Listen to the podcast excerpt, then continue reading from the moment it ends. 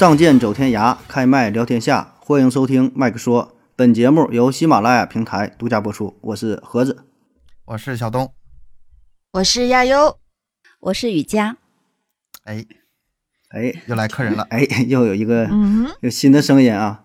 今天呢，我们请来这位朋友叫雨佳啊，雨佳。嗯喜马拉雅平台的节目呢叫雨佳说啊，说话的说，羽毛的羽，加是大立人儿加两个土啊哎呀，你这雨费劲佳说。盒那必须得说明白呀，把我的话也说了。啊，对，为了给你拉点粉丝儿，呃，我我简单说一下，这主要就是从事金融金融这一块的啊，不管是他平时本职工作，还是在喜马拉雅上做的节目，都是与金融啊，说的简单点儿就是赚钱啊，跟这钱有关。所以呢，咱今天这个话题啊，也是聊一聊咱普通百姓啊，怎么能赚点钱呢？自己手点余富钱儿干点啥呢？然后跟咱一起分享分享。啊，先让雨佳先介绍一下吧，简单说几句。好的，好的。嗯，呃，正正在收听呃麦克说的听众朋友们，大家好；喜马拉雅的听众朋友们，大家好，我是雨佳。呃，我的本职工作呢是基金从业人员，在一家基金公司工作的，是做理财投资资讯相关的工作。那么，另外呢，我在喜马上面呢也是一名财经主播，在喜马上的名字就叫雨佳说。呃，因为我自己本人姓翟哈，呃，雨家就是宅字拆开两个字，啊所以大家如果上、哦 对你们也是第一次才知道知道是吧才？知道，啊啊，原来是这样子。嗯，对对对，呃，那么在喜马上的节目呢，也是跟财经相关的，主要的内容是说一些呃财经相关的新闻热点啊，呃市场点评啊，包括国内国外的这些事件，我都有说。大家有兴趣的朋友们也都可以上去听一听，也有一些关于呃投资相关的一些知识点的。啊，今天很荣幸来到麦克说的这个呃录不制的现场哈，因为我也是 麦克说的粉丝，从麦克说第一期大家做直播的时候开始，呃，每一期我都不落的都听啦，所那以今天很荣幸 那期我们都给下架了，都废废掉不用了都。那期录的不好，啊。所以哦我还是在从你们最原始的时候我就已经参与了，非常的荣幸。嗯，嗯，欢迎欢迎啊。嗯那，哎呀，请你来太好了，正好有点事儿想咨询呢。现在手里吧有五百多万，然后想要 你这说想要在沈阳买个房子，啊，啊你说你呃，说，盒子，你这个，嗯，你这个五百多就，现在这个 五百多万是是人民币，不是美元，就人民币。嗯嗯，然后我想在沈阳这块儿吧，在东北现在都说这个房市不叫房市，叫楼市是吧？你们管叫楼市是吧？这个啊，楼市、房市都可以，这个嗯就啊，楼市房都可以，这五百多万还还还嗯，对，能不能还能不能往这方面投？就假如呃，假如最后我在这说假如，首先这么说哈，那个呃，我不是房产中介哈，呃，也千万别用这个请教和咨询这样的那个词语。我其实是这样子的，因为我自己的一个呃职业相关性，还有我自己的一些兴趣爱好，所以对呃关于投资啊、理财这方面的所有的这些知识啊，这些。呃，信息我都比较关注，所以呢，今天也正好在这里跟大家聊聊天，可以分享一下。那么，呃，盒子，呃，五百万，那么去买这个房子，现在现在买房子 为什么为什么都嘲笑我？没有没有没 有有钱人怎么了？有钱怎么了？我有钱你们就嘲笑我？没有没有没有，绝对没有呃。是啊，你这个金额这么庞大，我得要慎重的给一些建议。呃，那么这么说吧，其实楼市呢，在过去的很长的一段时间里面，大家也都知道，从大概两千年左右吧，两千年左右开始，其实是中国楼市的一个嗯、快速爬坡的房价快速爬坡的这么一个时间段，在过去的十五年到二十年之间吧，呃，楼市是涨了很多。在中国，中国人呢其实挺有意思的，对房子是很有情节的，他们都希望有一套自己的房子。而在这个过程中呢，在中国买房子属于在过去的二十年里面，属于是风险最低，呃，收益最高的这么一种投资收入、投资的资产，应该这么说。然后呢，这个房子又可以自住，虽然它这个房子是不动产哈，它唯一的缺点就是啥呢？就是流动性差一点。但是现在可以自住啊，是吧？所以流动性差没有问题。呃，房子还可以一代一代传下去呢，所以中国人都比较热衷于买房子。呃，很多房子在过去这十年二十年中翻了很多番的都有的。呃，特别是地段好一点的。说到这儿啊，这个雨佳，我有个问题想问一下，嗯，就是你说到房子可以一代代传下去，但是我好像听说有一个房子有一个什么时期限的，什么七十年还是多少对年对？那个对那个不是问题，那个不是问题。嗯，那个可以后续再补一些那个呃，哦就是七十年正常的那个房地产的它嗯的产权是七十年的住宅的产权，呃，那到期以后如果到期了怎么办？国家会有相关的一些政策，对，会续的，这个没有关系。嗯哦，那要给钱吗？就是还要再交一笔费用，还是呃，现还没有一些看到没有一些相关的信呃，就这个政你没法策什么的还说没有。七十年后的事儿，你你哪敢说呀？现在中国建国才嗯多少年呢？估计是会收点钱，但应该不会很多。嗯，哦，这样子估计是这样。那但是在在现在来说呢，其实你说买房子合不合适，这个就很难说了。在过去的时间里，呃，只要不是买在很差的地段呢，呃，你如果是刚需的话，买房子基本上都是万无一失的事情。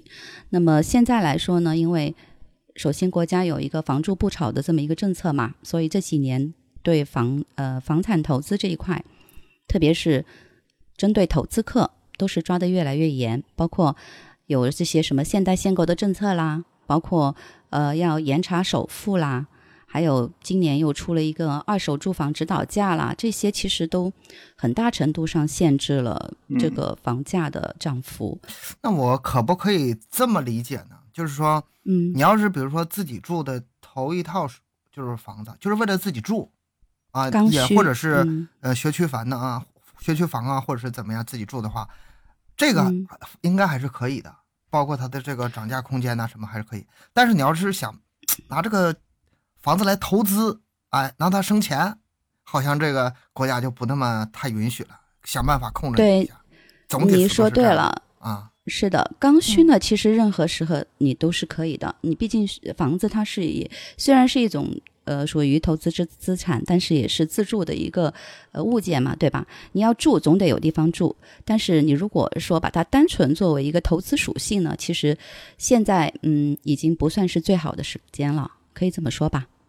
哦，嗯，嗯嗯，那就这一点我那我干点啥呢？这五百万，你那五百万花不出去，难受了是吧？其实我我是我是这样想的，我觉得如果要我有五百万的话，我干嘛要买房子啊？我租房子我能租一辈子了，多爽啊！干嘛要买房子啊？现在不是说你住不住的问题，现在说怎么让嗯这个五百万让它钱生钱的问题。花出去要闹心。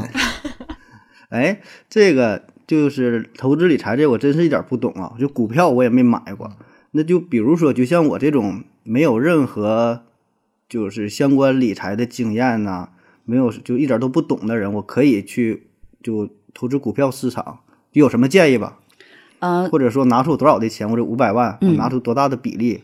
反正我也是听明白了就最重要的就是要把这个五百万花出去，那花出去 花出也不是，我是奔着能让它变成六百万去的，我不是对想花出去。花出去的同时呢还要再这样。对，花出去的同同时呢，还要再挣钱回来，这个就是主要的目标。嗯，嗯，刚刚你说这个股票哈，坦白说，那个股票我其实也并不太懂的。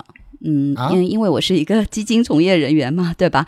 所以你说个股呢，我没有那个非常深入的研究，因为你如果他要他说他说不懂，他说不懂，就像爱因斯坦说我自己这个数学不好似的，你知道吗？我数学真不行，你知道吗？这意思。谦虚了，太谦虚了。没有没有，我简单的说一下为什么我说我也不太懂呢这个个股，因为要炒股呢，你不但是要分析市场啊，你要分析赛道啊、风口啊，哪什么时候哪一个板块热啊什么的，你还得要去研究个股，也就是说，嗯，还要有一些技术层面的这些知识什么的啊。比如说你你知道现在我们不是都知道，呃，新能源很火。嗯，还有元宇宙，现在这个板块也很火，但是你光知道这两个赛道板块火，那就肯定能够赚钱吗？那个那个池子里面的股票那么多呢，对吧？呃，还是得还要去研究个股。那么呃这个个股的哎，我呃每一家插一下啊，公司，个股的意思是啥？是不是就是某只具体的 股票啊？对，是没错。个人个人买的股票是吧？我是这样认为我嗯，不好意思，呃，东哥说的对，就 是每个，你把我们想想的，你先从名词解释开始。好 好，就是呃每一个具体的股票，就是在这个赛具体到某道里面，，就咱举举个例子，就像你说茅台，嗯。就茅台这一个，不是说没错，白酒这一个这一这一大类是吧？哎对了单一的这个股票代码什么什么那个数，是的，指的这一个，这叫个股。没错。哦，嗯这样。嗯嗯，简单的说就是哪一家公司，嗯，你具体要投哪一家公司，啊、那么这个、嗯嗯。这个呢，就是呃诸多的分析员、研究员他们要做的事情，就是研究个股，也就是研究这一家公司是不是值得投资，呃哦，它的那个对他呃，首先这家公司在是不是属于目前比较热的这个赛道啊？他们是否是属于他们投资的范围呀、呃，然后呢，还要去调研这家公司它的估值情况啊，除了它的成长和价值这一方面以外，还要调呃去了解它的估值情况，在这一个目前这个时间点是否适合买入啊，这些都要去研究。所以，嗯、就好像刚刚我说的，就你不是说光光对一个这个市场有敏锐度。就可以做这个事情，呃，也不是说你光能够预判说，呃，你你说，就是这个需要考虑因素太多了，是吧？是是，就是说比，如说啊，嗯比如比如说，咱现在感觉冬天了，挺冷了，需要烧煤。嗯。啊，可能感觉这个煤炭可能说哎挺火的，嗯，但是呢，可能有的这个具体到这一家公司，这煤炭它可能是往下跌，对吧？嗯。你，要都看好了，大伙儿都赚钱了，那股票那就太简单了，是吧？对，就是你在一个赛道里面，你要选出你适合的那家公司，值得投的那一家公司，嗯。然后呢，还要去看这家公司的估值目前是否值得进入，这些都是有一些有一些呃有太多的信息你需要去了解的，所以嗯，不是专业的投资人去了解这些、研究这些，确实不容易。简单的说，真的不容易，要比如赚钱说不容易。，我这个问题嗯问题都特别小白，一看我之前从来没买过股票，我买股票是不是得用软件啊？是真的？是不是得用软件啊？是，然后软件是你你先别笑，你听我问完。这个连我都知道。软件是肯定得用，但是软件是不是比如说唯一官方的，还是有很多软件都可以买？嗯，你应该这么说，应该是有很多的平台你去可以购买。嗯、那个软件呢，只不过是哪一个平台你就用什么软件而已，那用哪啊一个 APP、那换句话，说，就像淘宝似的，比如说我买，我想买个手机，我上京东也能买，上淘宝也能买，可能是都都是一家供货。对，呃，可以这么说，哦可以这么说吧，因为呃，我们有很多的证券公司嘛，呃，各种各样的证券公司，呃，中国随便说一下，呃对，啊。中信，比如讲讲，我们就举个例子啊，我不知道这里呃，喜马平台 适不适合提某证券公司啊，我们中某证券吧啊、假设说你在呃个小在小明证券啊对小明证券，小明证券太 low 了，啊盒子证券，盒子中证券。哎，对，这行，这这行，合合亚亚证券，合资优亚优亚优金融证哎呀啊，好好好，比如说你在那 个，嗯，你在呃合资证券也好，亚优证券也好也好，他们的平台上面买的股票都是大 A 股里面的股票。呃，你可以说它都是一个 供货商，但是你是不同又新说了一个概念，大 A 股还有大 B 股吗？大 C 股我我关键是有没有小 A 股，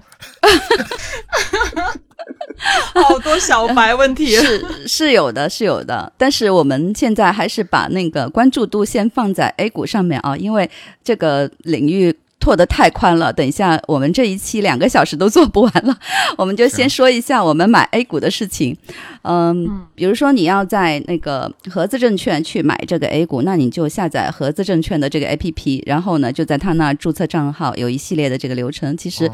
东哥对这个是很熟悉的啦，不嗯、然后就，呃，然后这下载 APP 熟悉，呃，然后你就可以在那个嗯他们的那个股票池子里面去选择，呃，你想要买的买卖的股票，在上面进行操作。那么这些都都是挺简单的事，啊。嗯、那买完之后是，比如说哈，是这样啊，我买到手之后往出卖也必须在同一家公司卖嘛？比如说我在那个盒子这儿买的，我上亚游那儿卖，是不是不行？好像不行吧？呃，这个你问到我了，我不是一个炒股的人，但是在 在嗯、呃我有嗯，问你挺专业呀。没有没有，我还想问我有一些他们价是不是一样的？就是 A 平台跟 B 平台，它俩那个同一个应该是一样的吧？他不是看同一个价是市吗？是吧？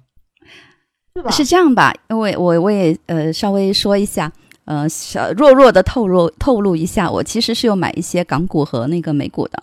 那如果是港股和美股在不同的证券公司买的话呢，它是可以在不同的证券公司，比如说我在在 A 证券公司买了那个某呃某股票，然后呢我在 B 证券公司我又买了某股票，结果我觉得，哎呀，下载两个 APP 很不方便，那我是可以把那个股票从 A 证券公司转到那个 B 证券公司的。美股和港股哦。我知道是可以这么操作的，我想 A 股应该也是可以的。对，嗯。嗯，是的，所以嗯那价呢？价一啊那我样吗？价格？嗯，价格是一样的，价格是根据市场价的。啊，嗯，嗯。嗯，那这个就相相当于一个代理呗，啊就是他代理一下，对对，对吧？你用哪个平台其实都一样的，嗯啊看咱这个问题多小白呀！没有没有，我我刚刚也说了，其实没有用啊。其实股票我真的去自己去操作和投资的并不多，主要的原因就是我过往的那个经验，在很多年前过往的炒股的经验都是没有赚钱的，所以我对股票呃哎这个这这才这有用，这有用，啊、这都是对经验教训，这是是是我爸所以我爸炒了几十年，那钱放放进去，不断的放进去就没出来过，就没有挣过钱。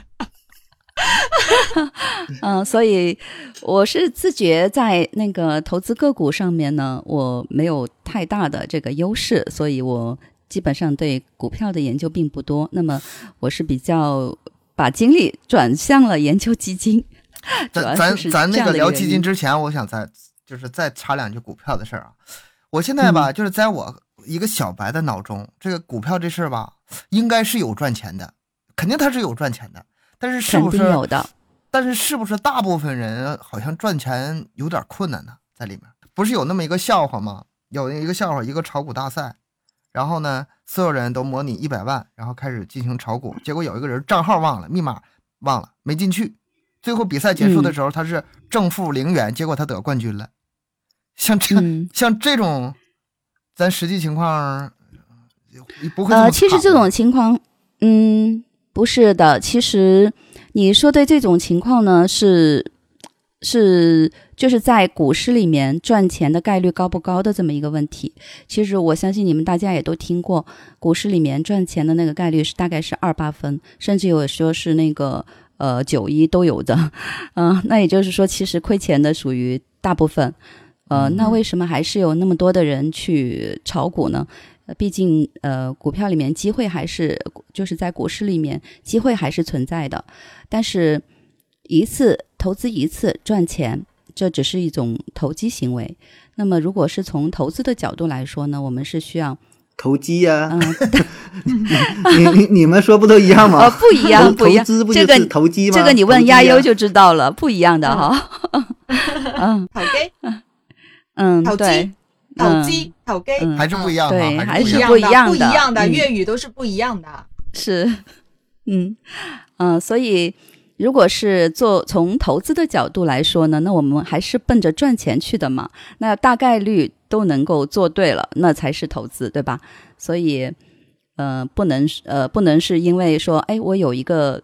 突然有一个机会，哎，收到一个小道消息，然后呃我买进去了，哎，这把我赚钱了，就说明我对这个股票我是挺有心得，我能赚。那很多人是，呃，有可能买对了很多次，但是最后失误一次呢，就把之前的都赔了，这种情况也是挺、挺多见的。有点像嗯，有点像那个赌博的性质是吧？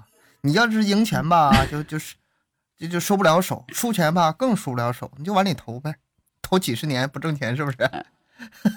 嗯，嗯。这个我我看过，我看过有一个图嘛，就说这数学领域说从简单到困难，嗯。嗯，就像一个叫天梯图嗯啊，最开始是数学，就是基本的数学代数，然后到一些什么高等数学，再到微积分啊，再到什么就更更更难的了。然后最到顶儿了就是中国股市，你根本研究 研究不明白，你懂吗？就是越来越难，什么再次咱们也不懂啊，就数学里边儿了，越来越难，越来越难，到最后中国股市啊，这里边儿可能咱也不太懂啊，觉得这还是规律性，也许是有吧，嗯，但是这些我感觉都是事后总结出来的一个东西啊，指导意义可能也不是那么强，对吧？哎谁能说掌握这个规律，股市分析分析个道道出来？股市收益，嗯，是这个这个肯定是不太好掌握了。然后呢，股市收益这块有没有税啊？呃，股市收益是你买卖股票，呃，啊，对，有说你是印花税，有个印花税。对，然后对这些详情呢，呃，这些费用其实我真的没有详细的去了解，因为当时自己炒炒股票的这个经历也是不堪回首，所以也不想太过多的去了解。嗯这这这一段可以事呃，这一段税的事情你可以剪掉了。一个一个那个就是基金从业人员，然后面对股市的时候这么不堪回首，盒子，你那五百万，我懂了，我懂了，我懂了，哎呀，呃，还是让他稳稳当当的，明年继续是五百万吧。呃，我我说一下为什么会有这样的一个情况啊？其实，呃，做基金投资呢是，其实我们是可以有一些策略的，就是有一些投资的方法的。但是，作为股票这一方面呢，我确实研究的比较少啊。那就是为什么我们说，嗯，我们要做的是投资理财，而不是不是仅仅的说我们找一个机会去赚一把，啊、买买卖一次赚一把。不是这样的一个概念，我们是要做，因为毕竟投资是一个长期的行为，是呃不求快，嗯但是要求稳和长期。那你你刚才说这个基金就能比这个稳点儿呗？呃，如果使用对的策略，做对的动作，是可以比股票稳的。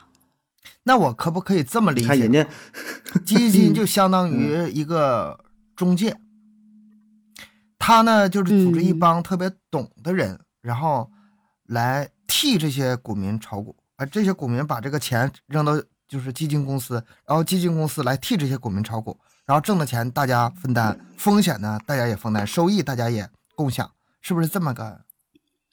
我呃，你这个么理理解，嗯，嗯，你这个理解可以说是，呃，绝大部分是对的。基金呢就是这样子的，嗯，基金呢就是把钱交给专业的管理人来帮你买股票。嗯那么这个基金里面呢，就是有分呃公募基金和私募基金两种了哈。这个啊是一点，我可以会详细的说一下。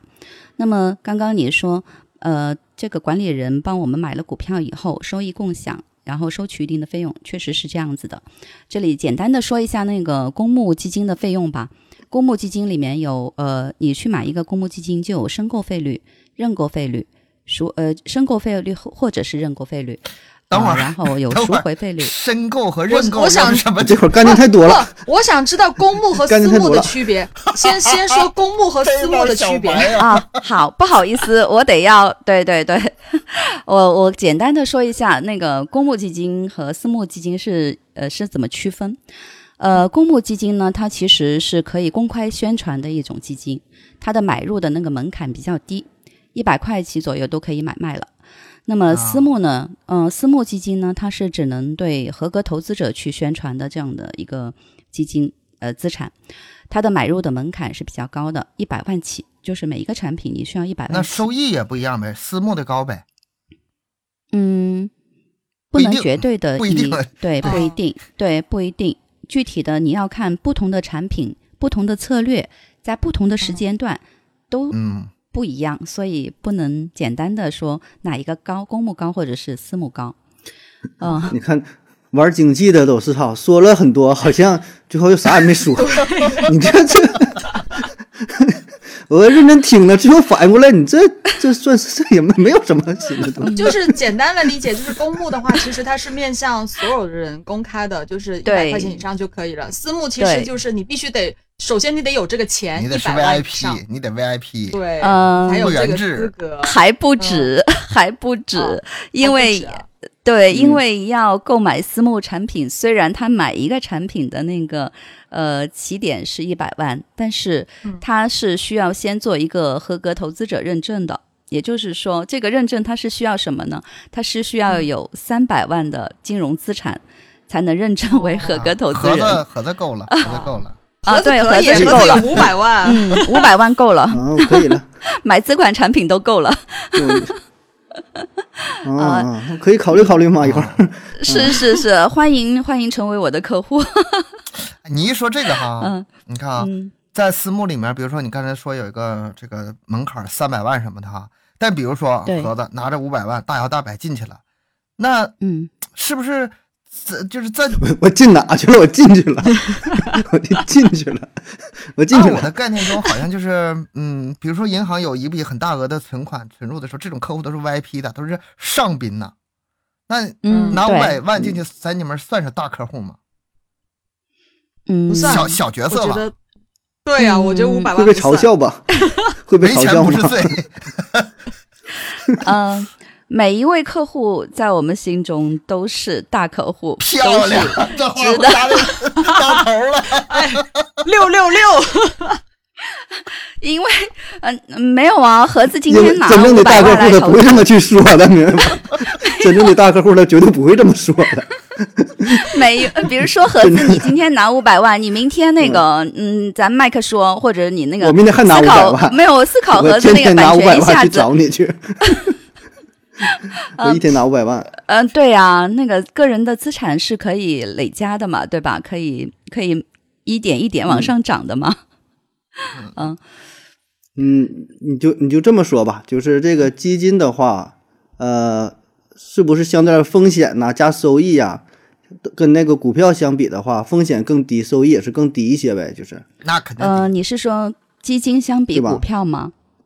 嗯，对啊，就总体来说啊，总总体的嗯，总体来说，你可以这么去考虑，对，因为、这个这呃个，你得把一个什么因素考虑进去？你要把挣钱的概率考虑进去，嗯和赔钱的概率考虑进去的话，嗯那就不一样了。他虽然嗯挣，大哥现在越说越专业了。他虽然如果这样的话，那还有一种我们经常听的期货呀，期货的话，我听说应该是风险更高吧，是吧？是因为它有加杠杆，嗯，哎，对对，你讲讲这个，讲这杠杆儿，哎，对，呃亚亚优就庄经常听人挺懂的说杠杆杠杆儿一下，我我没懂解释一下。解解释一下，哎，对对对，你呃，你说这个杠杆儿，呃，我、嗯。你们你们有点跳题了，咱们这个基金还没有说清楚，你就确定我们现在就要说期货吗？我们咱们一步一步来可以吗？就来个最挣钱的，给我来最挣钱的。真土豪，这不重要，不重要，反正想到哪讲哪儿。不重要。嗯、呃，以那个盒子的这种风险偏好，我觉得是可以挑战期货的。啊，嗯，不过我们先一步步来哈，我们从那个呃风险波动没有那么大的先说起，就是把基金弄明白了，我们再说期货，嗯你们更有感一点。啊，嗯呃，刚刚就是说到这个公募基金和私募基金的这个分别，那么大概大概你们都已经清楚了是怎么去区分的。那么其他们的那个费率是怎么样的呢？大致相同。这么简单的说，他们的那个呃认购费、申购费、呃赎回费、管嗯。这个没解释呢，认购和申购啊。没解释呢。啊，申购就是开放式基金，你任何时候可以去开的，呃，任何时候去购买，它是申购费。如果是一个新呃新成立的基金，首次募集新成立的基金就是认购费，其实它俩是一回事，啊。只不过就是嗯，然后呢就是买进去的一个费用，啊、就是申购费或者是认购费，然后接下来就是你嗯要出来的时候赎回的时候有一个赎回费，在这期间呢就有管理费，这个是嗯按年算的。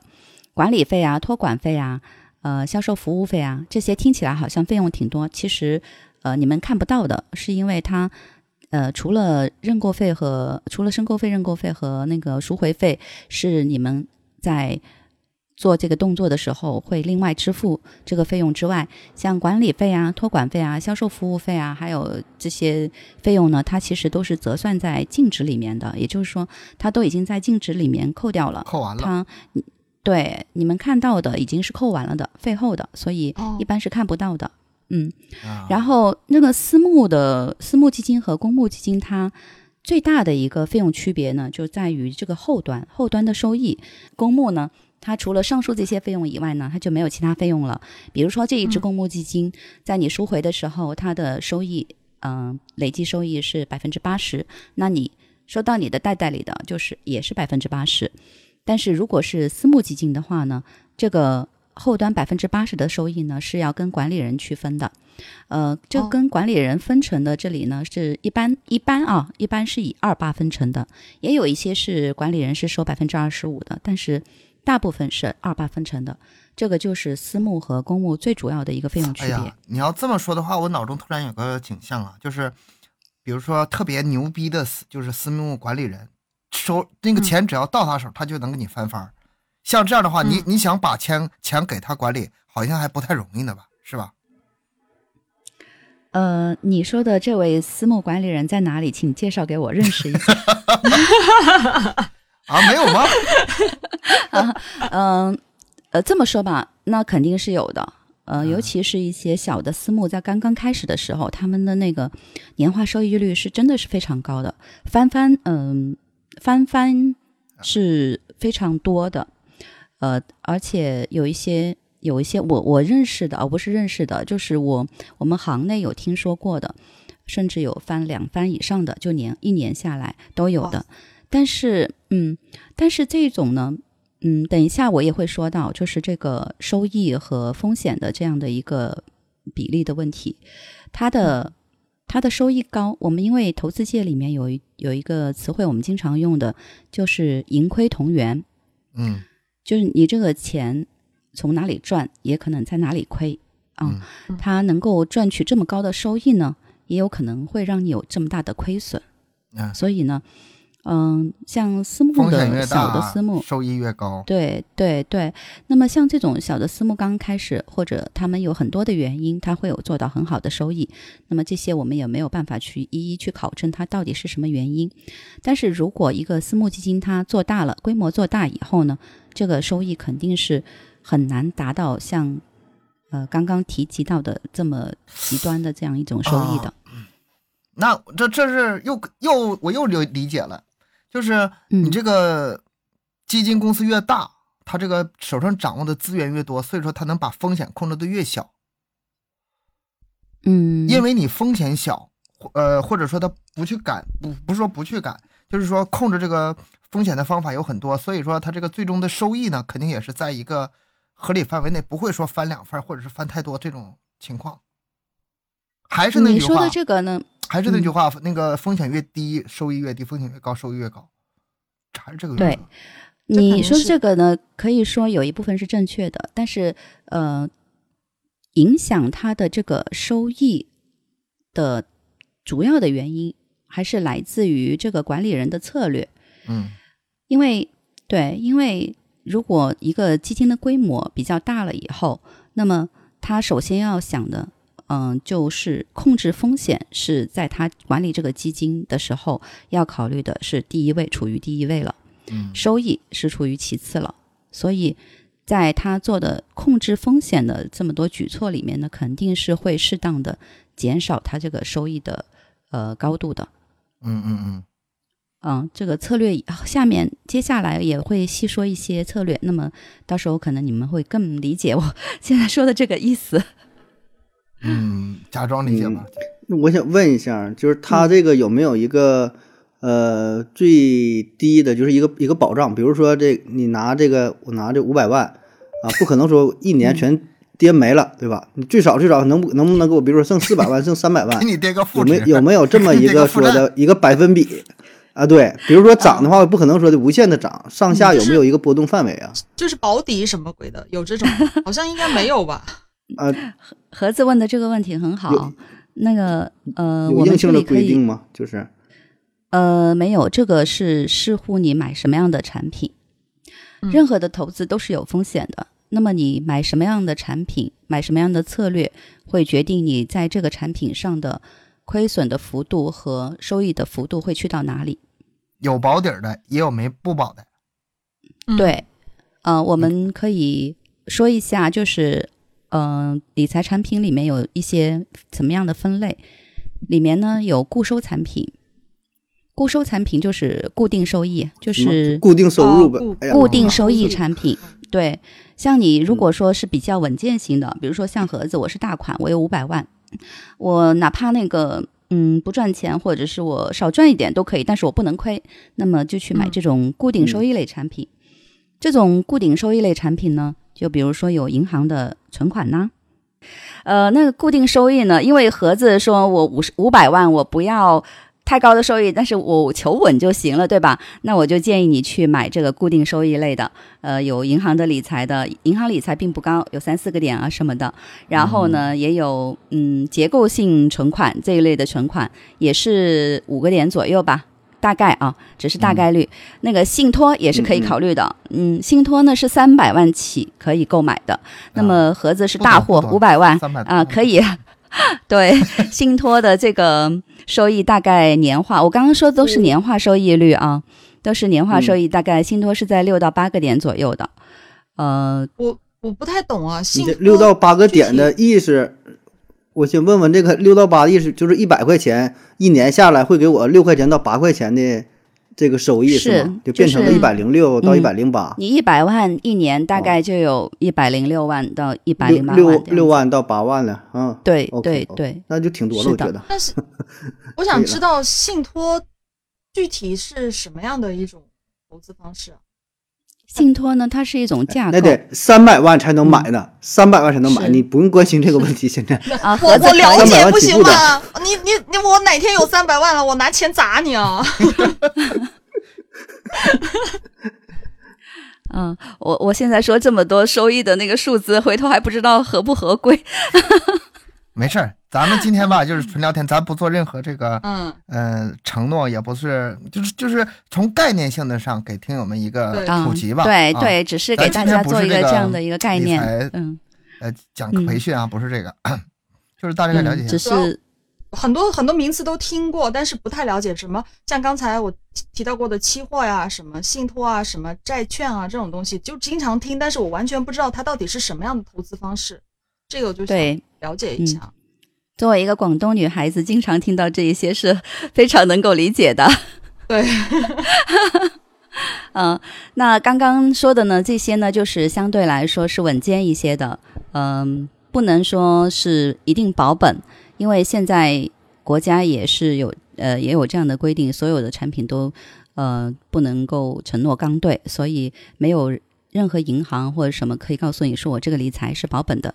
但是因为他们的这个收益较低啊，投向的底层资产都相对来说波动比较小，所以还是比较偏稳健一些的。安全。对，嗯，然后再说那个，呃，再回到我们刚刚说的基金的那个层面，基金的那个层面呢，如果盒子说，嗯，那我可以承担一定的风险，但是就不想要买，嗯、不想要太大的风险，我因为我还是想要有一些收益的嘛，所以可以承担一点风险。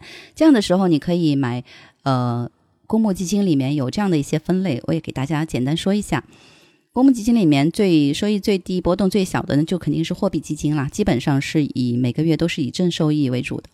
然后呢，接下来就是债基，债基呢它是有一定的波动，啊慢点慢然后它的、货币基金、嗯就是债券债对债券基金、债嗯。债券基金，啊。债券基金呢，它的那嗯。个收益呢，嗯、大概年化也就是几个点吧，就是大概啊，只能是呃给一个这样的数值给大家有一个印象。那么它的波动呢，也是相对来说也是比较小的。呃，接下来呢就是混合基金，混合基金呢就是呃有债券、有股票基金在里面，嗯，它的投资的资产有债券和股票。那刚才说那个债基是不是就是跟国债还是不一样吧？呃，债基它的头像呢是有各个政府或者是企业的债券，这是它的底层。啊，不只是嗯国债，对对对，嗯嗯所以如果呃我们每一个投资人要去购买基金的时候，他都需要做一个风险测评嘛。这个你们在银行也做过了是吧？嗯，嗯，都有做过吧？你 继续。啊，这个风险很尴尬是吗？看来是都没有。主要是没钱。没有没有，直接看你骑个自行车去了，完事儿还还做什么再评？一转身儿这骑车走了。就跟那个转门进去扫扫个健康码，然后就转出来了，直接 根本就没到柜台。嗯那个风险测评呢，是你呃，无论是在哪一个平台，比如说你在呃银行也好，你在呃各个理财平台都好，去投资之前呢，是需要都需要去做这个风险测评。这个风险测评呢，就会根据你回答的这些问题，做一对你的一个风险的偏好做一个判断。嗯、比如说你是稳健型的，还是呃进取型的，还是平衡型的，就会有一个不同的分类。那么根据你不同的分类呢，也会可以匹配不同的基金产品。呃，这就是做这个风险测评的一个主要的用途啊。嗯，那么刚刚我说的这几类呢，像货币基金、债券基金，就说属于是低波动的，就属于相对稳健一些的。嗯那个呃，然后接下来就是慢慢过渡到呃风险偏好高一点的、波动大一点的，就是这个混合基金和股票基金了。那么就看盒子的承受能力有多大，啊，那就能够嗯买什么样的呃产品啊。终于到股票基金了啊！那这么的话，就是这个基金股票基金就是 我原来理解还真是不对，真是不那个嗯不全面。我原来以为就是基金替就是替大家玩炒股票的，现在它只是它一部分，对吧？我这么理解。对，基金是可以是基金是可以有很多的那个底层的，而且不同的底层，股票基金在基金里面算是风险比较高的那种，收益比较高波动比较大，啊。是没错，嗯，啊这样啊。就就是它有很其实很多的组合方式，就是每一种方式其实就是风险性也不一样。嗯，嗯。是没错，就相相当于你把这个钱拿到给一个会做生意的人，或者说经验比较丰富的人，是的，他至于用你这钱去干啥，有可能是去买股票，有可能呢是干点别的，咱也不知道人做啥买告卖。诉你吗？不，但是说你这个告诉吧他就自己做就完。你在你在选择基金产品的时候，它有产品的那个推荐书、说明书，它里面都会有嗯说我这个是投什么的，嗯、这啊个产品它的、嗯嗯它的波动会怎么样，都会有一些这些资料给你做介绍的。但是我觉得这资料吧，也就是看一看，我觉得不太能看得懂。看得懂的话，自己就去搞了。还是说主要以这个，还是主要以它它为主嘛？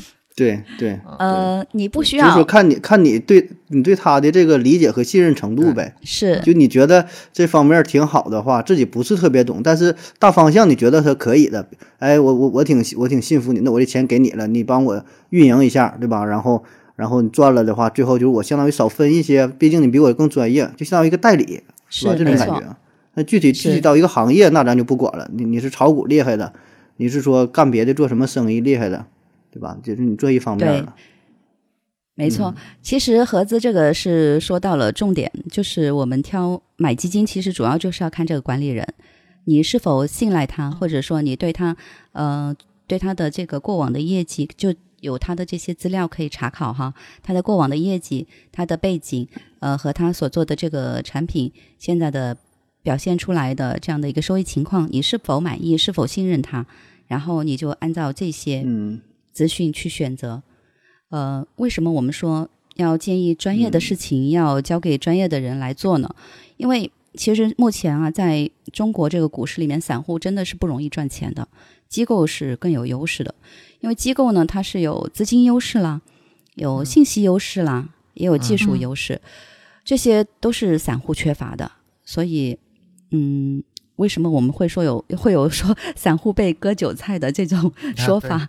其实，嗯，嗯，所以还是建议这个专业的事情就交给专业的人来做，嗯找一个。呃比较信赖的基金管理人啊，呃这是一个比较好的投资的策略。对于嗯，我现在有一对于比如说我现在有一个实际的问题哈，你看咱们今天因为不是针对具体的这个投资策略，呃，进行分析或嗯建议啊，很多都是嗯概念性上的东西，所以说咱们聊的这些东西吧，可能有的听友听了半天，好像没什么具体的这个指导那个方法。到到时候比如说想投资的话，还得再具体再去了解，对吧？咱们今天只是概念性的。是我我提个比较呃具体点的，呃，我现在比如说有点闲钱想进股市的话，或者想买基金的话，嗯他俩对比，嗯呃，嗯得多少钱能能能进来？最低，给个最低的。呃，你的意思是说你去买股票，呃和买基金得要多少钱吗？对啊，最少一百块，一百块就可以，理论上。对 对，基金和也不是一百块就可以。其实你看，你买的是个呃那个股票的估值是多少？它一手是一百嘛，一百股嘛。啊啊，那 如果那个股票是呃一块钱，那就是一百了。哦，那个股票的价格来说那基，金和股票它俩比起嗯来，应该是也差不多吗？就是想想进去的话，差不多吗？对对对对，基本上差不多。还有股票，如果是就比如是说我在那个炒股软件上自己操作就能往里投钱是吧？股票在股票软件上自己对能投，那基金是吗？基金也一样的，也一样的。对。回头把我们平台那个发给你去看一下，你就啊知道了。但是我觉得，我觉得如果我是买基金的话，我不会直接在上面买的，我肯定是找专门的，比如说基金经理啊，是吧？我这一百块钱你可不能给我亏了呀。我倒是想问一个，我想问你家另外一个问题啊，就是我觉得这应该也是很多普通人想关心的问题。这个问题就是，假如假如哈，我全部的家庭资产或者是我个人资产有五百万，就跟嗯盒子学的啊，我没有，嗯但是就嗯五百万，那我应该要 做一个怎么样的风险呃呃那个理财配置呢？比如说我这五百万应该去怎么样去划分多少呃用多少来做做些什么，多少来做些什么，这样子这个比例，我觉得应该可能很多人都想想了解这个。看你性格呗。有的人他就爱冒险呐，有的人就就偏保守啊。你看像我但是就中庸一点嘛，中庸一点嘛，大部分的人都是普通人嘛，是吧？就是大部分的人觉得怎么样的一个资资产配置是更为合理一些的。悠悠，你这个问题问的实在是太好了，我觉得你是非常有理财投资的这个意识，而且是嗯有一个非常科学的头脑，这就是我们经常说的去做资产配置的这个概念啊。嗯，呃，所而且那个某大鳄，现在我我在这个戏码上面做做节目以后，都好多名字都不敢说了。不是经常有一句话说，就是资产配置是天下唯一的午餐。嗯呃，我不知道你们有没有看到过一张图，那张图是标准普尔家庭资产配置图。好像我之前有去啊了，有四四四三二一那个是吗？嗯、是对，四三四三二一那个是没错。呃，大概的意思我这里简单说一下吧，因为其实这张图也是比较出名的，呃，可能大家经常都能看到，就是我们把我们的资产就分分成四个区间，百分之十呢是用来做短期消费的，这是我们平常要花的钱，因为我们的生活费肯定是要预留出来的嘛。嗯这呢，这里呢预留百分之十左右，呃，用来吃饭呢、穿衣服啊、出行啊，呃，或者嗯，那个东哥哪天想约那个悠悠吃个饭呢？啊、嗯就用这部分钱。机票挺贵 那，得机票挺贵。对，那得费。那你呃，有那个东哥得预多一点，预预留多一点。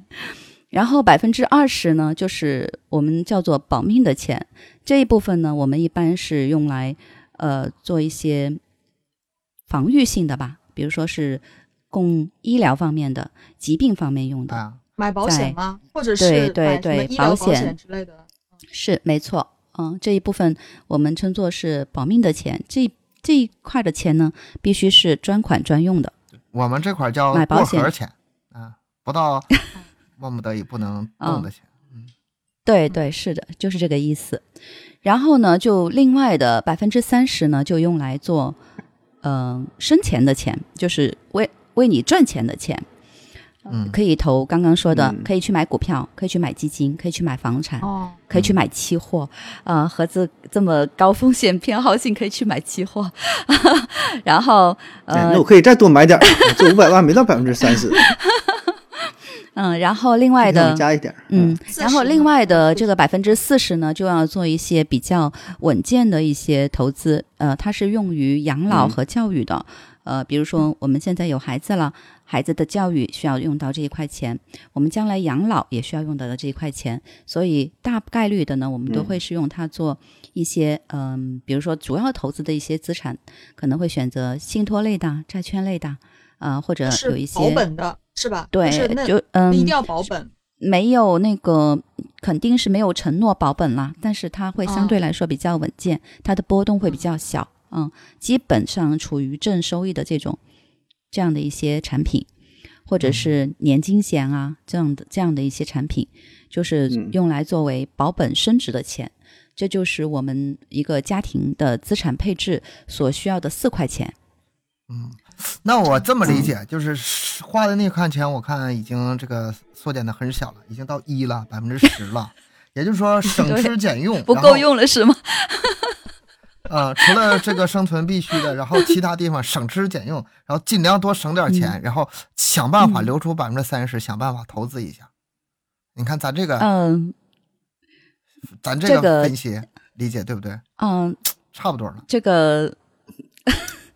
这个真的是按照你的个人情况，呃、对呀、其实这个看性格嘛，你也可以不留啊，你直接全部拿去投啊。啊、因为这个是嗯，刚刚说的这个资产配置图是属于一个 guideline，对。就是一个指引吧，就是这样的一个配置，就是最合理的这样一个配置，嗯，嗯。对。对我，感觉是挺合理的。呃，有一些人他可能风险偏好会偏高一这个些，也跟收入有后他关。就会我一个月挣两千，我我我我连吃饭我还我还得借呗花呗的。对你你这个就是特别穷的人和特别富的人 对于这个什么叫什么普洱普洱家庭，啊，资产配置这个什么这个对，对，这就是参考意义不大。你说你说马云他他一千一千亿，他手里拿一千亿，他不可能我拿着拿拿多少钱，这我不会算了哈，就说拿这么多钱就是 专专门儿吃饭用，对吧？你这不现实，啊你这这留个这留个几十万几百万，的怎么的也够了，对吧？那就是说吃饭啊，再再对，咋这里提供的只是对于特别穷的人，嗯对特别穷的人，可能说会把更多的钱放在最基本的生存上，肯定不会考虑其他那些其事儿实吧，我觉得这这个图更大的意义就是，嗯，也是对咱们普通人说的。嗯，还是那句话，省吃俭用，想办法看看能不能投资让自己生活变得更好一点，这是他最大的意义，对吧？是的，呃对，是就是把家里边的钱呢合理分配一下，对。是。呃，每每一部分钱去干啥的，就是说白了还是以后，对吧？以后说年岁大了，孩子上学了啊，还是考虑一下，并并不一定非得说按这个百分比来，是。大概说百分之二十五、百分之三十、百分之四十，这个无所谓，但起码留出这份钱呗，对吧？就这个是意义比较大，特别咱们中国市场跟这个这个是什么外国什么外国什么中产什么他们这么整的，对吧？到到咱们这个社会可能不一样，但是我孩子我个人觉上学了得那个应花的急多呀，应急的那笔钱还 应是挺重要的。这个是的是的，应急的，就是其实咱们以前好像也是近些年吧，对于什么什么应急啊、保险啊、意外啊这些东西才会稍微重视一点。我记得以前好像都没有这种意识，国外可能比较流行，但是近些年可能还好一些。嗯，是的。对，就我觉得是这个还挺重要的。国民对自己的这个保障意识是越来越强了，所以近年的这个保险的购买率也是比以前多了。那么，其实西方国家购买保险也也是他们非常常见的一种，呃，不说理财吧，一种行为了啊，嗯是他们家庭资产中必须有配置的这么一块资产了啊其。实哎，说到说到保险这一块儿啊，我想嗯问一下，就是因为我、嗯我像我家里人，他有在银行里面去买过一些保险的理财产品，我觉得特别嗯不太理解，就为什么会有这样的，在银行里面怎么能买这个保险的理财产品呢？他们是合作还是什么样的一种模式呢？靠不靠谱？呃，我我这么跟你梳理一下哈，就是金融机构分哪几大类，它产出一些什么样的产品。刚刚我们说了，那个股票就是由证券公司这边提供这么一个平台产出的，然后呢，呃，信托公司信托的产品呢是由信托公司去制作产出的。啊、然后保险呢是由保险公司制作产出的，那么银行呢，它的最主要的功能就是储存，呃，那个存款和贷款啊、嗯存储这样这样的一个基本功能。那么好，在这四个不同的公司里，它都会产出不同的产品，分别是保险公司产出的是保险，信托是信托，信托公司是信托产品，然后呃，银行也有它的理财产品，也有那个。刚刚证券就是有这些股票和基金类的，那么这四大机构呢，他们也会代销其他的呃类别的产品，比如说银行，银行就是一个最大的代销机构，因为它自身的业务主体它是呃存款、贷款类的这些业务，那么它其他的产品，比如说像基金，它是代销证券公司的、基金公司的，呃，然后它的信托是代销基金呃信托公司的。保险就是代销保险公司的，它只是一个代销平台，所以哦，呃，这个是靠谱的。你你这么说的话，就是其实它银行就是属于一个中介机构，就是对都可以去代销其他的一些机构的东西。对，它就是代销机构之一。保险哦公司它不单是在银行有代，就是保险它有，呃，自己可以直销，然后银行可以代销，还有很多财富管理的平台也可以代销。啊，现在是涉及钱的地方，就是想参与进来的多了。哎，那那就说到这儿啊，像这种，我就说现在他那个就是那么多代销的，他们像这种，我我也不知道他算不算是理财公司、金融公司啊？他这种到底合不合规，有没有什么资质的要求啊？是的，这个也它确实是有，呃确实是有资质要求的。肯定有不合规的，肯定有合规的，肯定不合规的这咋办呀？那就你看我我听说一个叫那个叫金融牌照嘛，你看就比如说咱这个就咱做音频的这个平喜马拉雅应该可以说吧，它这个平台它就是没有，你这上边吧你花的这个钱吧，它叫洗点儿、嗯，充值啊什么的，它是一块钱等于一洗点儿，它不能直接说就一块钱，或者很多哦。网游啊什么的，还有就玩游戏用的什么欢乐豆啊什么的，它它是能顶这个钱按一定比例换算，但它呃跟这个钱挂钩，并不是直接的钱。但你像微信和支付宝，还有什么，就有有这种资质的平台，好像就是不多，就直接就可以拿这个钱当钱花。之前有那个美。美团，好像美团是有，哎那对吧？美团它是有，就直接当钱的，能使用钱。雨佳，你能跟我们说一下，就是像这样的一个就投资理财的机构，它需要什么样的资质吗？跟我们是这样的，是的嗯、简单的说一下吧，就是嗯，你要去投资理财选这个平台，呃，要起码有四个方面要注意一下的。第一个方面就是它是需要有金融牌照的。你在投资之前呢，就可以先查询一下这家公司是受谁的监管的。主要的监管部门呢是有一行两会，就是一行就是央行，两会哦就是银保监会和证监会。啊、嗯就如果是受这个一行两会监管的这个机构呢，就是它的呃，就相对来说你就可以放心一点。然后就要看它是否持有呃金融牌照，金融牌照就是有比如说银行、券商、保险、信托、基金销售这些牌照，这都就是有有可许业务范围，是经营范围是是吧？是哦是是，嗯，咱们之前很多 A P P 这种是金融融融资，然后很多人往里投钱，最后这个跑路了。像他们那对啊，种好多好多好多呀，什么什么炸雷的，对啊，嗯，炸了多少啊？嗯，像他们那个你这个说的是前几年那个暴雷的那个 P to P 那个行业，很多，那跟这个是不是不一样 P2P？？我想问的就是这个。对，这个就是，嗯，如果你要从这个角度来说呢，那些嗯暴雷的是就可以去看一下他们是否是有受这些监管，是否是有这些牌照的。呃，我想那个那一段时间兵荒马乱那一段报的那些，大部分是没有牌照的。他应该当时是处于一个一个空档期，空档期，那时候监管还没有那么，呃，那么严格。那那这么说，就实际上就是真正有这种资质、有这什么金融牌照这些，是不是并不多呀？或者说能能数得过来的，可能就这么几个有名的呀？很多吗？会会会有，比如说几十个、上百个吗？互联网上有这种资质的，因为不止不止。呃，你是说这些平台吗？呃，具体的那个具体的这些有多少平台，他们有多少具备这个资质的，其实我并没有去了解过。但是你刚刚听我说的这些资质和牌照，嗯、我简单的说一下，这个牌照就有银行，银行就有大大小小就有几万家啦，啊对吧？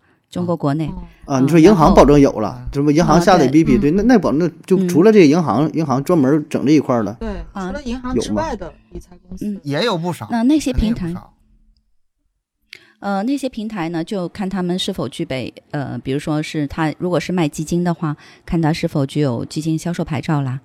因为金融呢是国内这个管制非常严格的行业之一，我想这个嗯。牌照也没有那么容易拿吧，就不是说你这个平真的不容易大，对，呃就可以拿真的不容易肯定是有一定的就是很多要求肯定是很多门槛估计是对，是是是，确实挺多门槛的，所以能够拿到这个呃，比如说有相关的金融牌照，然后嗯、它是呃有这个呃各种的资格，呃，然后有呃，比如说还有职业资格，然后有这个经营许可证这些的呢，其实也从一个层面上去揭示了这个机构是有一定实力的。嗯那么除了除了它的这个金融牌照这方面呢，你也要去了解一下，看它这个公司这个机构呢，它是不是有一个比较清晰的一个治理结构？哎，其实我我前段时间在我的专辑里面正好做了一期这样的节目，嗯，呃大家可以去听听一下。众朋友们，如果啊对如果有兴趣的话，可以去听一下，就是说呃怎么选择一个这个植入的一点儿都不违和。一点儿毫无痕迹。不是真的，是真的，嗯，可以可以可以是真的，因为我觉得也有挺多人会关心这个问题，所以也做了一期这样的节目。对对对，是。嗯嗯，因为嗯这个是事关自己的那个资产是否安全，是吧？是是是资理财，我我觉肯定是得很担心的。我如果有钱往里投的话，我一定会非常那个谨慎的。我肯定是找大的，我不会就是从小往上找，我是从大往小找，然后一点一点看看哪个靠谱。哎是的，很是肯定会选你说像嗯嗯，像像现在这样，比如说他网上不是有很多投资平台嘛，就是像有一个嗯。很出名的叫某某金融嗯某对这种类 型的跟说一样，啊，盒子某金融，嗯某某金融 A P P 这种这种嗯到底可不可靠呢？就是因为我进去看过，我发现里面它是有很跟很多银行合作的那种方式啊，就是我就觉得你说你让我，你别说，现在不用你这样回答，你说他怎么回答？哎，你说你认识那个某某某吗？你觉得他人怎么样？你你某某某到底谁呀？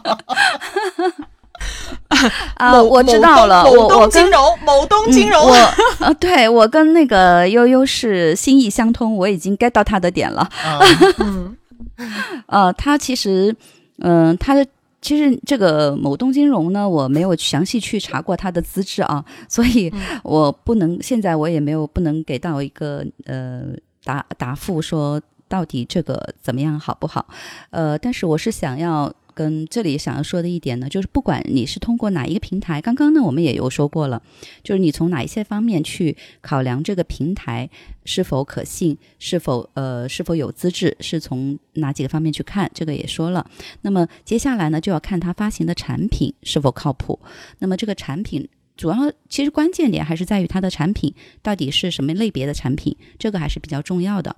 它投的资产是什么，底层是什么，嗯、要从这些方面去看，是否受监管的。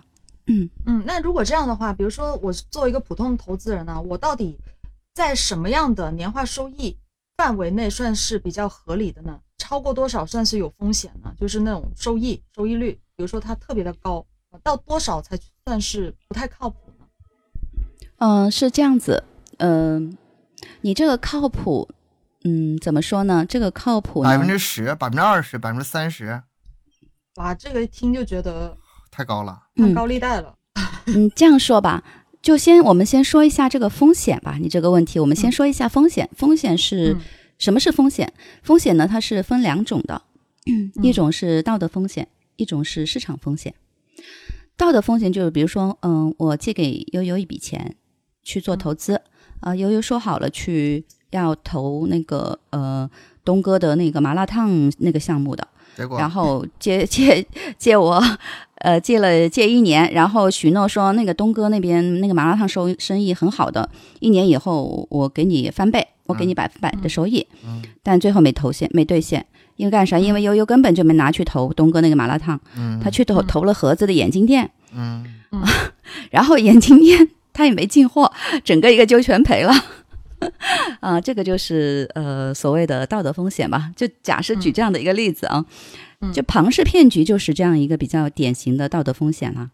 呃，其实以前刚刚东哥也有说的，呃，前段时间爆雷的那些 P to P 的，嗯呃，也有很大一部分也是因为这样的道德风险的。所以，嗯，大家买理财产品呢，就还是尽量要选那种有资质的平台、有监管的产品吧。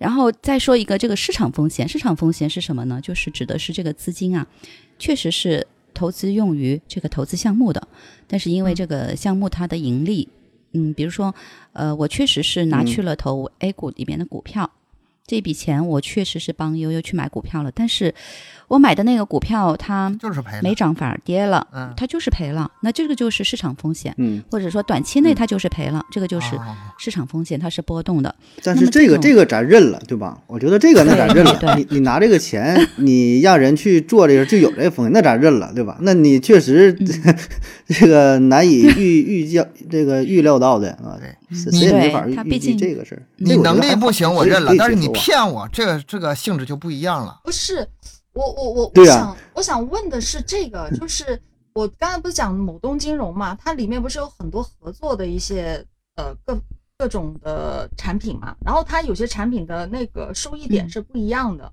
就是嗯我想问的就是，呃，在什么样的收益之内是算是合理范围？就普通人认知的合理范围，超过多少多少算是？哎，这个东西是有风险的，不能保本的，或者怎么样的？就咱们心里面有一个大概的底。咱们咱们出发点不一样，好，首先咱们是从结果开始往那个往那个原因上找，从结果往根儿上找。但是像他们搞金融，他不是从这个方向、从这个角度去思考问题，他们先从根儿上找，然后再往后捋，看能捋出来多少。你看我这么，嗯对对对对，东哥这个逻辑是是这个呃思维方式是对的。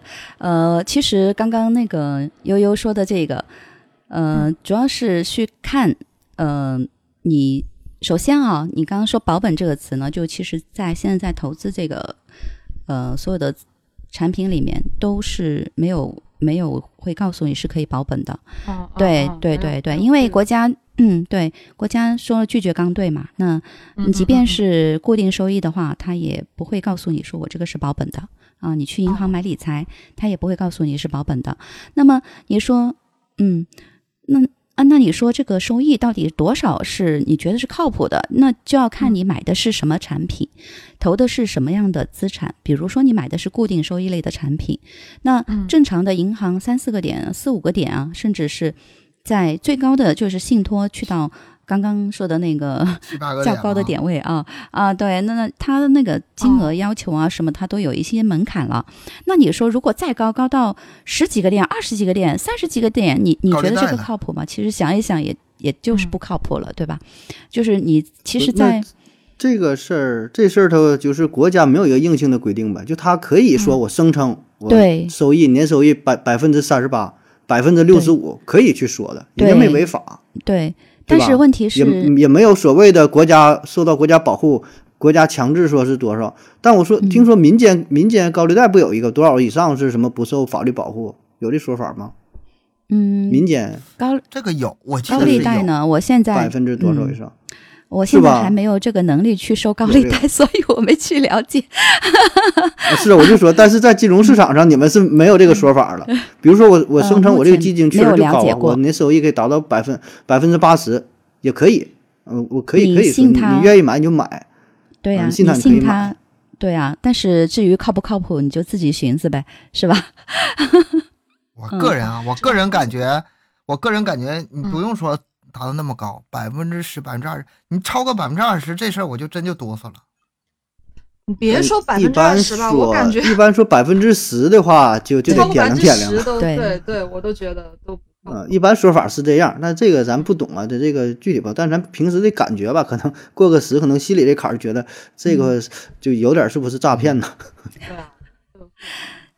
嗯，其实其实我们刚刚说的这些这些什么样的风险啊，这些我们都是做一个笼统的这样的一个去解说哈、因为即便是法律它也是有漏洞可以钻的嘛，所以只要是投资，肯定就会都是有风险的，没有办法用一些绝对的词语啊，嗯、一些解说去形容去判断，所以我们这里就只能用一个 现在挺流行的一个词，就是模糊的正确去解说 你刚刚的这个问题吧。聊，咱们聊一个多小时，聊了个寂寞，听友到最后还是不知道该怎么办。没事儿，我们又不是第一次干这事儿了。嗯，其实刚刚呃，我嗯，我有一个忘了说啊，就是刚刚那个盒子还是亚优想说，呃，买一个收益能够呃能怎么问的赚多少钱来着？其实我就想说，这个风险和收益呢，它是成正比的。其实我那天也跟盒子也有打一个比方，就是好像是荡秋千一样的，你这个你这个收益收益能够荡得有多高，你的这个风险也可能会有需要承担的有多大。所以在任何的产品，它如果逃脱了这个范畴，比如说，嗯，这个产品它发行人向你许诺说，我可以给你支付呃多少多少的收益，但是呢，这个绝对没问题的，是保本的。其实像这种情况下，呃，我建议还是不要参与了。嗯，这个 这个这个有价值，这个建议有价值。嗯，对，嗯所以嗯，大概就是这样的一个情况。其实我们可以投资的途径还是挺多的，嗯呃，比如说像各种各样的基金，不同的基金，公募、私募基金，呃，因为我们刚刚也只是说了公募基金，其实私募基金还有更大的空间，也有更多的策略。啊、我也不知道这个何贵方不方便在这里说哈。我们主要是咱们门槛达不到，所以你讲的有用。啊，盒子有你五百不是私下，跟我聊一聊，我还挺感兴趣的。你这么一说，对，我就对对对，我就看上了盒子那五百万，对，然后二八分成是吗？我这我这这记住了这事儿，真的吧？这最后你给咱分享分享，说一说，就是你呃从事工作这么多年吧，嗯遇到的就比较成功的案例，就是靠投资这一块真正做起来的，就比如说你的你的朋友啊，还是说同事啊，典型的例子。嗯，呃，对呀、就有没有给就给给咱们点动力？就比如说拿一百万，或者说拿十万，然后开始不管是买股票、买买基金，几年下来，现在然后盒子？下定决心要买了，现在给自己加油呢。嗯，盒盒子，其实这个。呃，盒子，其实这个问题你不需要问我，你随便网上搜一下，你都可以搜到大把。听懂掌声。呃，有那些 太假了那些，听懂听懂，掌声，这样子的，听懂嗯，掌声。这样子它是有两类的哦，一类的呢嗯，它是属于嗯、比如说确实它是有这种投资能力，呃，有这个嗯有投资天赋的，那也不能小看人家，人家确实是有投资能力的。呃，那么像这种呢，确实肯定是存在的。呃，还有另外一类的，我说一点更接地气的，我们大家有可能实现的，就是你们可能会嗯经常听到一说。啊，某某某他买了一个什么股票，或者说买了一个基金，然后把这个事儿给忘了对啊，然后一放放那儿十几年，嗯 回头涨了多少多少倍。那这种事情，它确实是真的。嗯，因为在基金投资里面呢，其实有这样的一个情况，就是很多呢基金赚钱，但是基民不赚钱。是为什么不赚钱呢？就是因为基民很喜欢追涨杀跌，然后呢，持有的时间也不够长，这两个是最主要的一个呃最主要造成亏损的原因。呃，基民呢，他比较喜欢追涨杀跌，然后呢，还有第二个原因就是持有期太太短了。追涨杀跌呢，主要就是其实就是人性嘛，嗯，大部分人都是看那个股市在那一直涨，然后就哇觉得这个真赚钱呢，就拼命的往里追，然后呢看开始跌了，跌一点点呢，他还觉得嗯可能回头又再涨上去，然后等到跌的。已经是差不多到底的时候呢，他觉得挺不住了，他就抛了，就割肉走了。这是非常常见的一个呃基民的常态，也是一种人性的弱点。那么像这样的情况下呢，有什么比较好的方法？就是不去看它，因为我没有一个数据研究，就是不看你的基金账户啊，不看那个股票账户的人，他反倒呃是亏损的概率对反而是比较低的。对，还有一个另外一个方法呢，就是持有期长的，它的呃收益是偏高的。我们也有一些数据有有去呃分析过，呃，持有期到三年以上的，大概率百分之百，就是我说的是基金啊，呃，它的那个正收益的概率，呃，已经是无限接近百分之百了，要百分之九十七点几。那么也就是说，就只。要买完你能挺三年，挺三年就行呗。呃，这个是在一这个数据的样本呢是在呃，我回头找一下那个数据可以发给你们看啊。它那个是在多少只基金里面的呃一个大数据去回溯回去以后、嗯总结出来的，不是单指某一只基金哈。因为某一只基金肯定是有偏差的嘛。啊，就是嗯，就是短时间看它是有涨幅小小幅度的涨幅，但总体呢它是一个向上攀升的趋势，是，嗯这就是跟我们是一个直直线儿啊，，对，这就是局部波动，总体向上。这里有个问题，这里有个问题，就是可能嗯呃，可能那些这这都是活下来的，活下来的肯定是赚钱的。那些没赚钱的，是不是都已经黄了，都已经破产了？呃，你说的是基金还是说的那个？我就说那个投资人。基金，嗯，对，它是有清盘的，定期会是有清盘的，嗯有有基金就是成立了以后，现在已经没有了，就清盘了的，是有这样的。嗯，但是然后总体也有很上来说，坚定的基金肯定是，呃，它还是哎，那整体上涨清清盘的话，它本身的那些投资人的钱还放在那儿，到时候会怎么样？没了呗。呃，他到时候净值是多少就退回多少。啊哦，啊还能嗯退回来。啊！清盘不是说清零，就是这我这我这个不干了，把钱给你们退给你们。哦，对，就是看他，嗯，看他到时候他清清算的时候，这个净值，因为每一个基金份额它都有净值嘛，嗯，按照它的净值核算。还有这种事儿，嗯，今天涨不少，对，所今以天涨不少知知识。嗯，所以其实就作为对，嗯，如果对股市啊，对这个没有太多精力去了解的，呃，朋友们，如果是想去做投资呢，就是可以给大家的一个建议，呃，就找一个和呃比较优秀的管理人，然后持有他长期持有他的基金，嗯。这样子会给你带来最大的呃收益最大化，嗯嗯，因为在短期内。对稳，定一在短些是吧？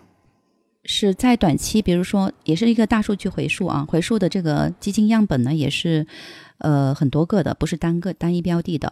那么综合来说呢，一年期持有的这个基金呢，它的这个波动是比较大的，它赚钱的概率就是赚正收益的概率大概是呃有五十几，但是它的涨不少。它的那个亏损的亏损的概率也是非常高的。呃，然后它的这个就是我们看一个基金它的好不好和持有期，它的数据我们都是以往上是它的收益，往下是亏损，就是这样的两个分分界线。等一下我跟大家说一下这两个是怎么分啊，一个收益，一个回撤。那么在这样的基金数据里面呢，一年期它是波动是最大的，就是它的收益很高，然后呢，它的那个回撤也会很大。呃，持有两年期、三年期这样子呢，它会慢慢慢慢这个波动就会缩小。嗯但是它持持有以后正收益的这个概率呢是慢慢慢慢增大的。嗯嗯就好像刚刚说到那个大数据回撤以后回溯以后，它呃持有三年以上的正收益的这个概率已经达到百分之九十七点几了。嗯所以这是一个比比较简单的一个理财方法。那另外再给大家一个，这个是指的是一次性投资哈，比如说盒子这五百万，呃，闲着也闲着，对吧？我我一次性我就买一个长一点时间持有期的这么一个基金产品放那里，这是一个比较好的一个放着方式。就不管了。对，嗯呃，当然也当然这个前提是要选择一个好的管理人，选择一个好的产品哈，这个也是比较重要的。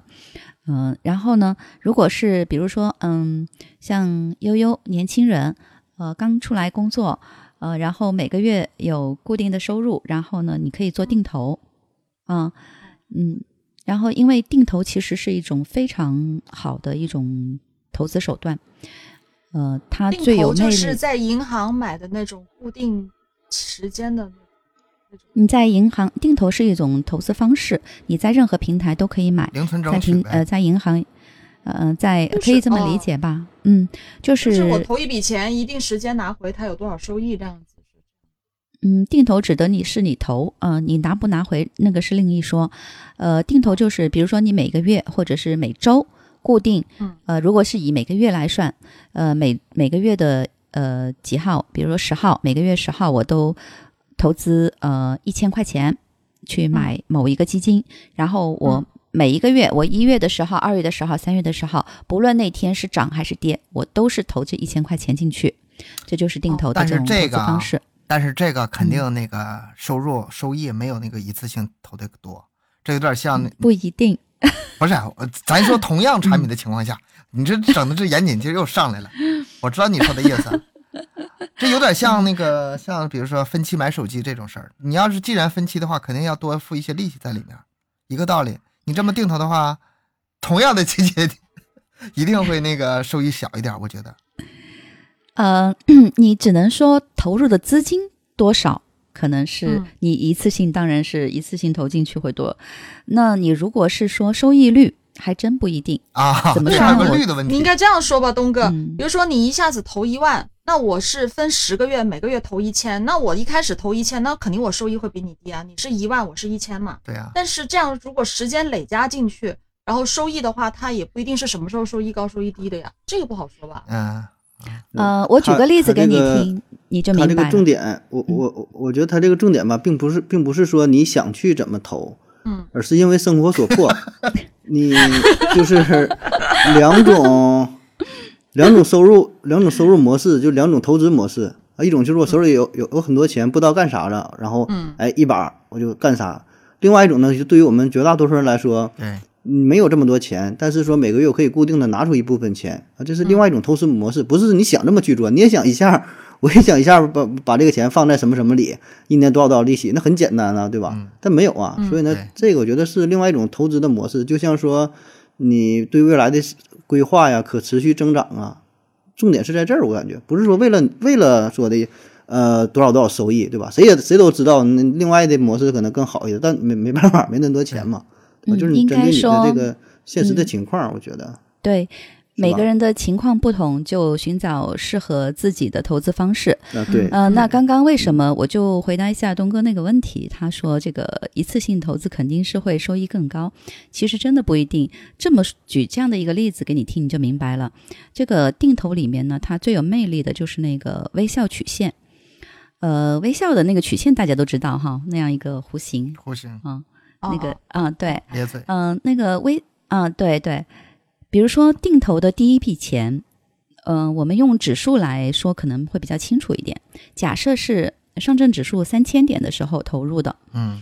上证指数三千点，我投入了一万块钱，然后结果呢就开始下跌，啊，然后在下跌的过程中呢，我就继续投，对吧啊？比如说我下跌的过程中，我又投了两次，啊在呃两千点我投了一次，在一千五百点跌到最底了，一千五百点哦我又投了一次，然后呢，在它上升的过程中，涨在呃又再涨到涨到两千点的时候，我又投了一次，然后它再涨回三千点的时候，我又再投了一次。啊好，这个时候就嗯。指数基金来说，对吧？就指数基金来说，其实它的净值它是没有什么变化的，从你第一次投入到最后一次。嗯嗯嗯嗯但是你定投的时候呢，你就在这个涨跌的过程中呢，你就享受到了收益了。嗯，把那部分所以给给那个规避掉了，把那一部分，因为初期投入少，跌的时候给规避掉了。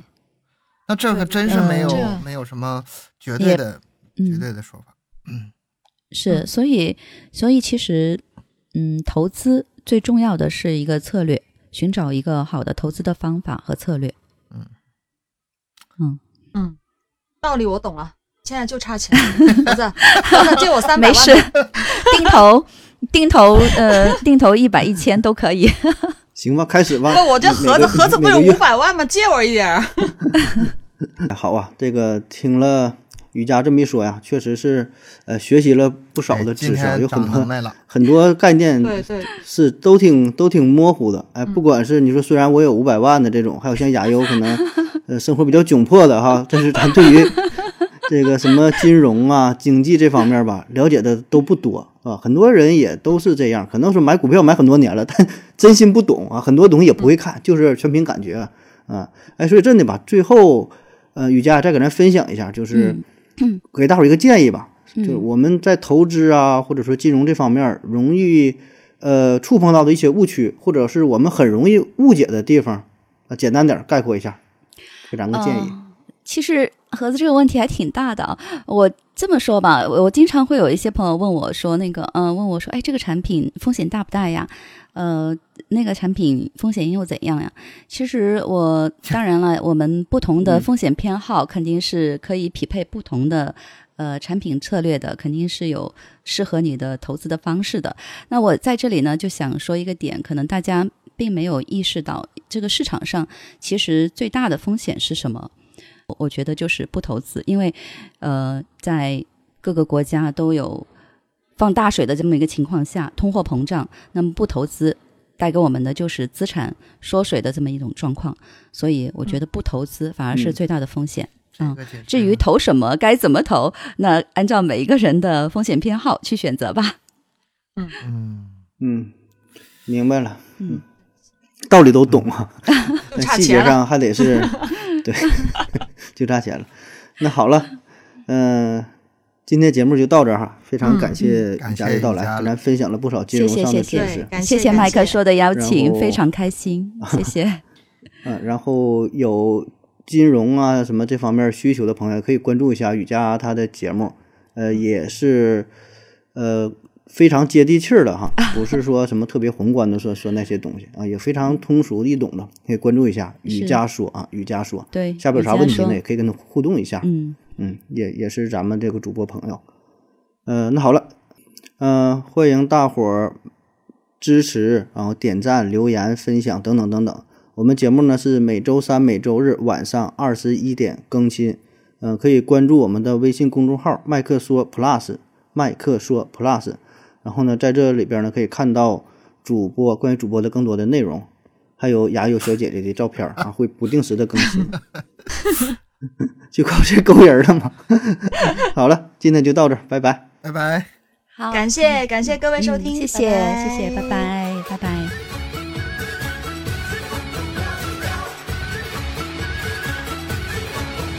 所以，其实，在身处在中国投资 A 股还是挺幸福的。啊，嗯，你这话说完，下边可得是骂声一片了。那好吧，那我们就把这里剪了，重新说一下吧。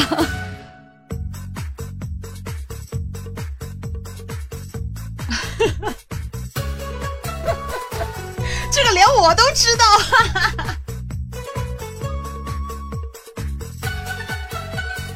我直接借你三百万，你你直接找他那个那个私募去吧。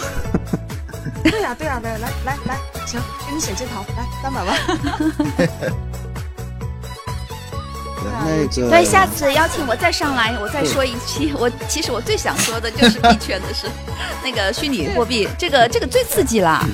这个可以啊，找找机会再聊。一会儿我不用，一会儿转，我给你发个红包，你转过去完事儿了。